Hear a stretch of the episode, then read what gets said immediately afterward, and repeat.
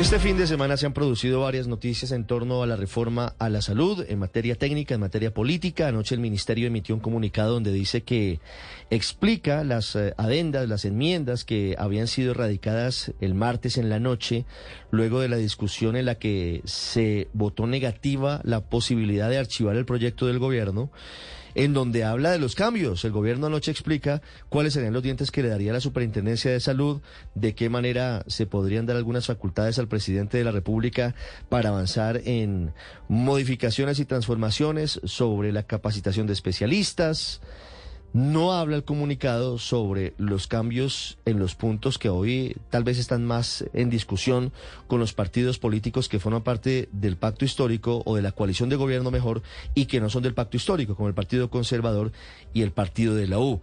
No dice nada sobre el periodo de transición de la CPS para ser gestoras de salud y vida de dos años, no habla nada de la UPC, de la unidad de pago por capitación, no habla nada de los fondos regionales, que son los puntos más eh, complejos en medio de esta discusión.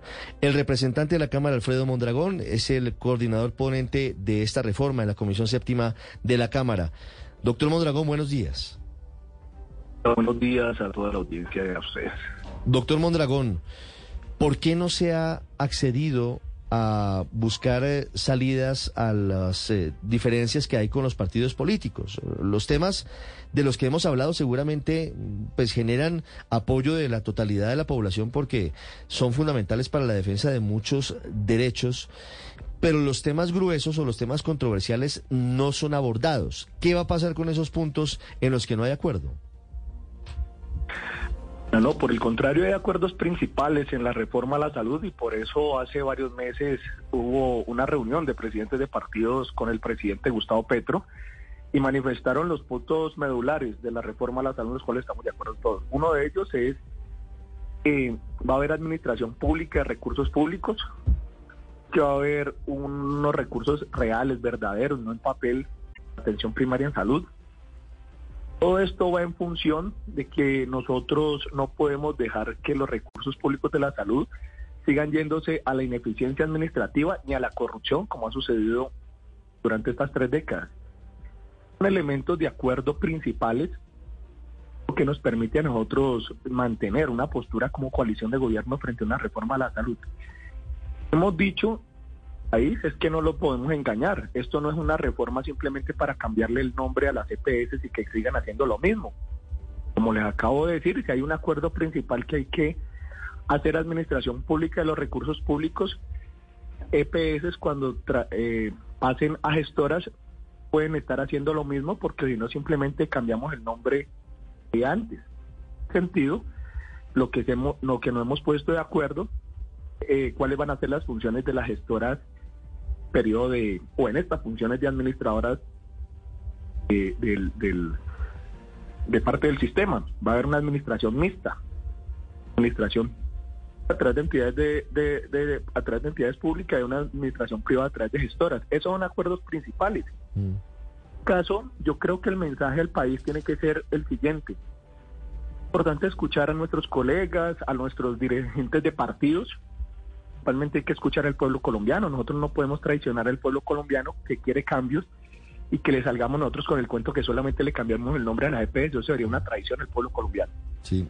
Doctor Mondragón, cuando usted dice que el pueblo colombiano quiere cambios, ¿qué cambios quiere el pueblo colombiano? Porque veo encuestas en donde la mayoría de los encuestados no están de acuerdo, por ejemplo, con la eliminación de la CPS, pues 60%, por ejemplo, en las encuestas recientes, o no están de acuerdo en su mayoría con que se elimine completamente el sistema actual y se genere uno nuevo como se pretende con la reforma. Entonces quisiera saber de dónde surgen los datos que usted nos da en el sentido de que señala que los colombianos quieren un cambio radical en la reforma del sistema de salud. Yo no he planteado ahora que quiero un cambio radical a menos de que se entienda por radical, hacer cambios de raíz, que yo sí creo que eso busca la población, que no sigan habiendo una especie como de paños de agua tibia, Sí, pero, pero, digamos, eh, eh, para, para ponernos de acuerdo, doctor Mondragón, la reforma a la salud que plantea el gobierno del presidente Petro sí genera, y, y, no porque signifique el nombre de un partido, un cambio profundo y total desde el origen de lo que significa hoy la salud en Colombia. Y por eso le pregunto de dónde surgen los datos que respaldan supuestamente que la mayoría de los colombianos quieren eso cuando las encuestas parecieran indicar lo contrario. Las encuestas que han venido sacando, eh, de incluso hace varias, de hace meses, eh, cuando hacían las preguntas a la población, le hacían preguntas IPS como si fueran IPS. Es parte, digamos, de un arreglo institucional un poco confuso porque la gente cree que quien atiende a la población es la EPS, quien atiende a la población es la IPS, sea la clínica. En este caso hay una confusión muy grande y por eso dentro de las mismas encuestas uno puede revisar que hay esa confusión y por eso le conceden a las EPS que no, no asume como atender a la población. Pero lo otro, las principales quejas que hay de la población es sobre barreras de acceso por la vía de autorizaciones. Entonces se inventaron el instrumento de las autorizaciones supuestamente porque es una forma muy inteligente de controlar el gasto, es decir, para que el gasto no se exagere en salud. Era, ellos protegen los recursos públicos para que alcance a la, población. Pues claro, ¿cómo no van a alcanzar que hacen en negarle a la población la atención en la cita de manera a tiempo, la cita con el especialista, lo de los medicamentos? La gente no lo quiere. De eso es que mm sistema que entre el 1999 y 2021 se presentaron en Colombia más de 8.400.000 tutelas, de las cuales 2.400.000 eran reclamando el derecho a la salud. El año pasado, 2022, hubo más de 1.200.000 PQR, de las cuales el 35%, es decir, más de 400.000 personas, riesgo su vida.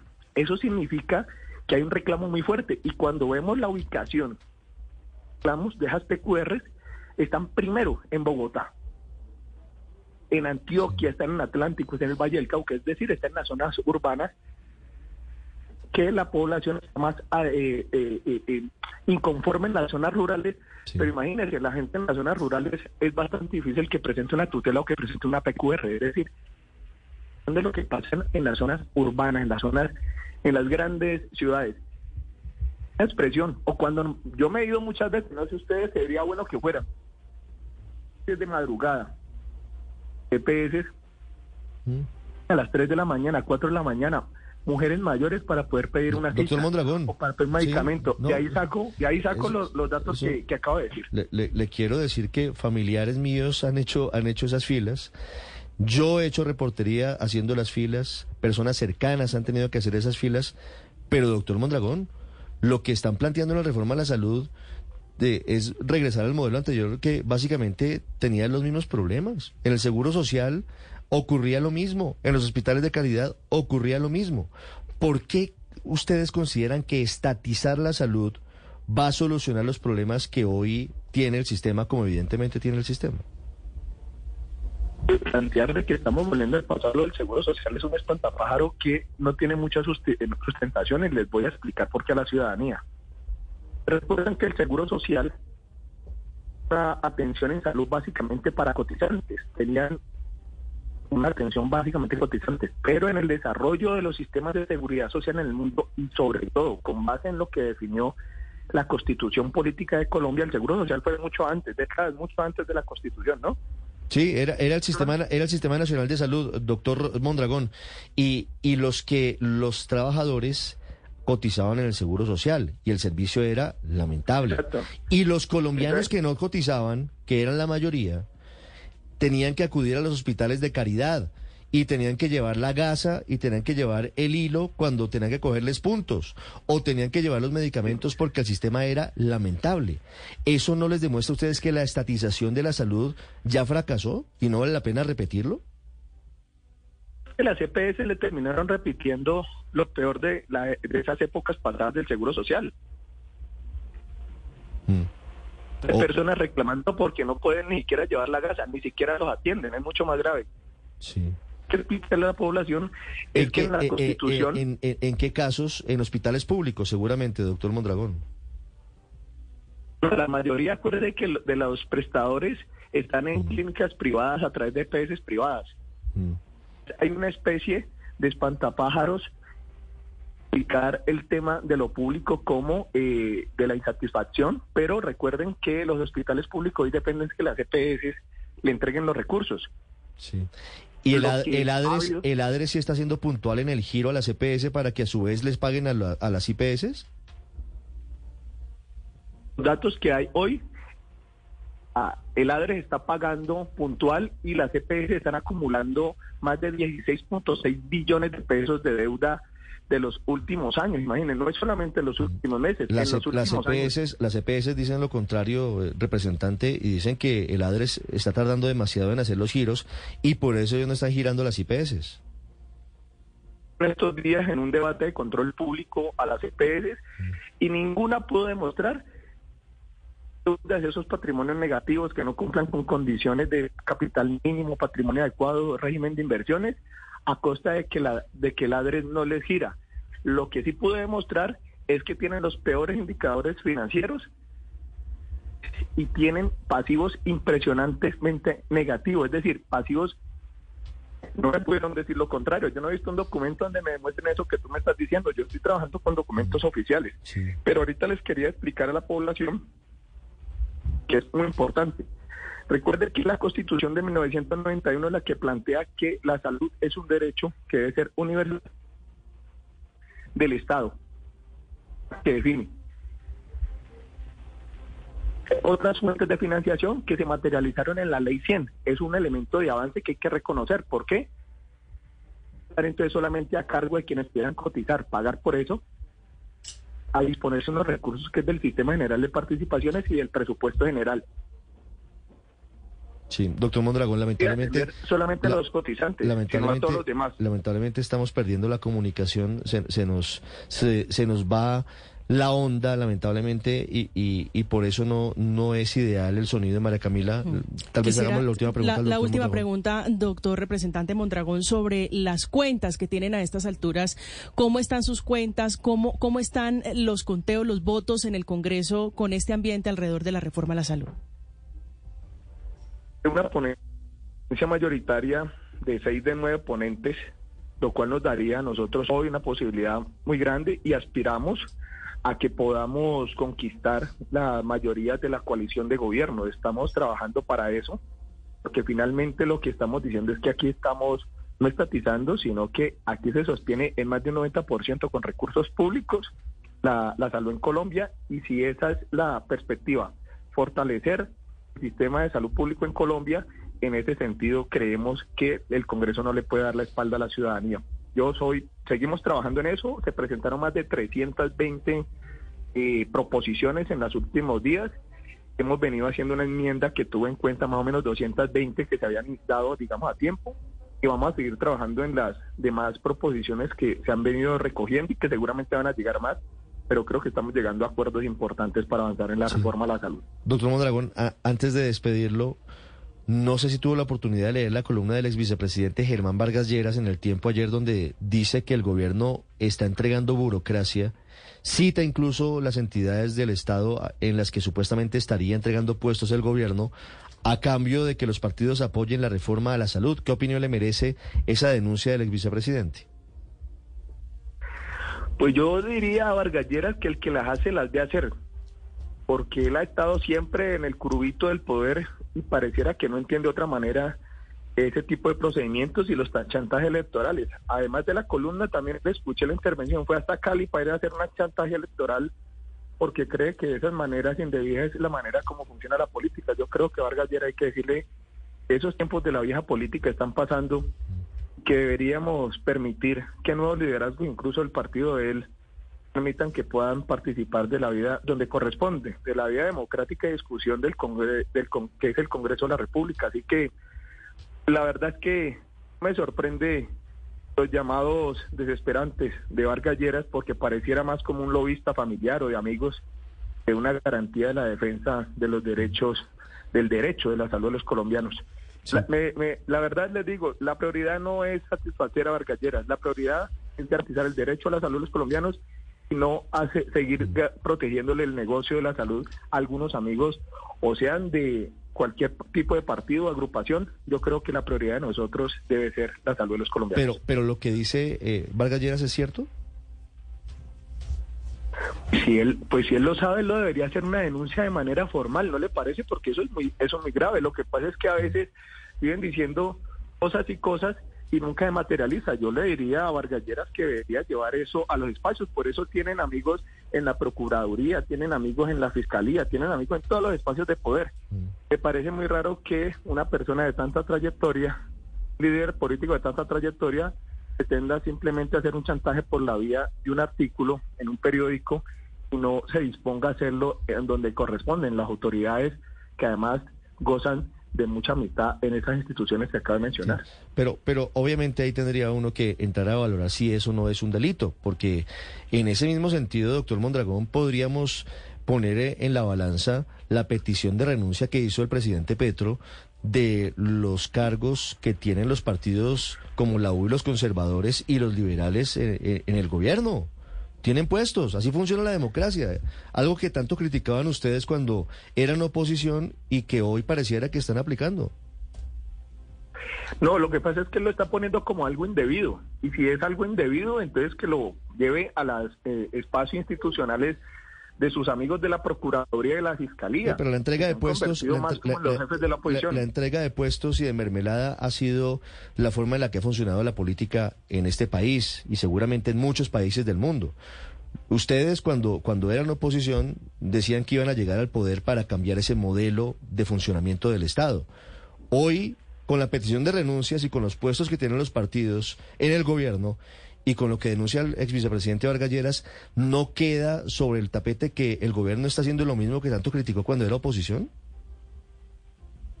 No, mira, yo lo que yo lo que estoy convencido es que si uno participa, la obra de un gobierno debe tener responsabilidades de gobierno. Eso no es para llenarle el bolsillo a alguien ni para favorecer los contratos de algunos amigos. Así es que ha operado la política y lo que se debe lograr es que la política no siga en función de eso. Es decir, se va a participar de una obra de gobierno para que participen personas no solamente con las capacidades técnicas, profesionales, sino con toda la moralidad y la ética en esos cargos públicos.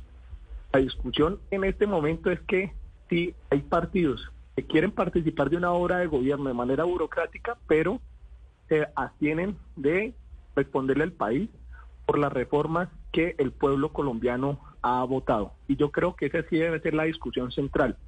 Más allá de, las suspicacias del doctor Vargas Lleras, que como digo, eh, el que las hace las ve hacer, y él le parece que funciona la democracia o funciona el Estado de esa manera, que es darle participación burocrática para que otros se llenen los bolsillos, haciendo del Estado un gran fortín. Yo creo que en eso sí está equivocado. Yo particularmente no tengo ninguna responsabilidad política en dirección a algún espacio y eso me, no, me, no me libera a mí de la responsabilidad de contribuir con las reformas del gobierno. Pero si a Vargas Lleras le parece que cuando fue gobierno durante todo el tiempo, pues viene gozando de las mieles del puerto el tiempo, es para asegurarle negocios, posibilidades de poder, para asegurarle negocios a sus amigos, pues me parece que es muy equivocado y eso no puede pasar. Pero los que estamos, los que estamos eh, permitiendo llevar una obra de gobierno, contribuyendo a una obra de gobierno, deben corresponder también con las grandes reformas que está pidiendo el país. Yo creo que eso no es ni un secreto ni es una exigencia indebida, es una postura de coherencia, porque para eso son eh, partidos de gobierno. Sí, esa es una contraacusación muy brava, representante Mondragón, cuando dice usted el que las hace las de hacer, refiriéndose a lo dicho por Germán Vargas Lleras. ¿Tiene usted pruebas de eso? Pues yo estoy esperando que él presente las pruebas de lo otro, ¿no? Porque me parece muy grave que él esté haciendo acusaciones, ¿cierto? Que no las presente él siendo un dirigente eh, tan de tanta viejo de estar en la política y que entonces ahorita nos quiera poner suspicacias. Pues si él la está viendo, será porque fue su práctica permanente. Así que yo espero primero las pruebas del señor para poder nosotros estar estableciendo aquí responsabilidades sobre supuestos posibles manejos non santos de la cosa pública. Yo creo que ustedes también deberían pedir a él como las pruebas de tantas acusaciones que le gusta estar repitiendo en eventos, en medios de comunicación y en sus redes sociales. Lo que es lo primero que debería pedirle al señor, que teniendo tanto poder, ¿por qué no va y presenta las pruebas? Pues eh, verá el doctor Valgallera si las presenta o no las presenta, está en su fuero. Doctor Mondragón, le agradezco mucho, que tenga un feliz día. A ustedes muy amables, siempre muy atentos y muchas gracias por la invitación. 7, 19 minutos.